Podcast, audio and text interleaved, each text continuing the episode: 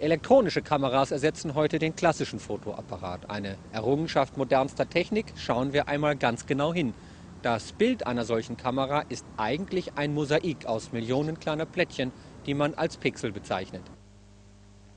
Die physikalische Grundlage bildet der von Herz und Hallwachs entdeckte photoelektrische Effekt. Bestrahlt man ein Material wie diese Aluminiumplatte mit Licht, werden die Überträger des elektrischen Stromes, sogenannte Elektronen, aus der Platte herausgeschlagen und lassen sich auf dem Messgerät im Hintergrund registrieren. Für die theoretische Erklärung dieses Effektes durch die Lichtquantenhypothese erhielt Albert Einstein 1921 den Nobelpreis für Physik. In einer modernen Kamera werden viele Millionen lichtempfindlicher Plättchen zu einem Netz verschaltet. Als Material verwendet man hier Silizium.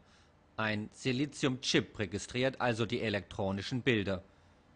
Das Mikroskop zeigt bei schwacher Vergrößerung den ganzen Chip, den man auch als CCD bezeichnet. Bei genauerem Hinschauen erkennt man viele kleine Quadrate, die jedes für sich wie die Aluminiumplatte in unserem Experiment funktionieren und alle gemeinsam das elektronische Bild aufbauen. Ohne die wissenschaftliche Neugier der Physiker Herz, Hallwachs und Einstein gäbe es diese nützlichen Geräte heute nicht. Und nebenbei bemerkt, die Zeit von der Entdeckung des Effektes bis zur Marktreife einer elektronischen Kamera betrug 110 Jahre. Etwas Geduld gehört also auch zur Forschung.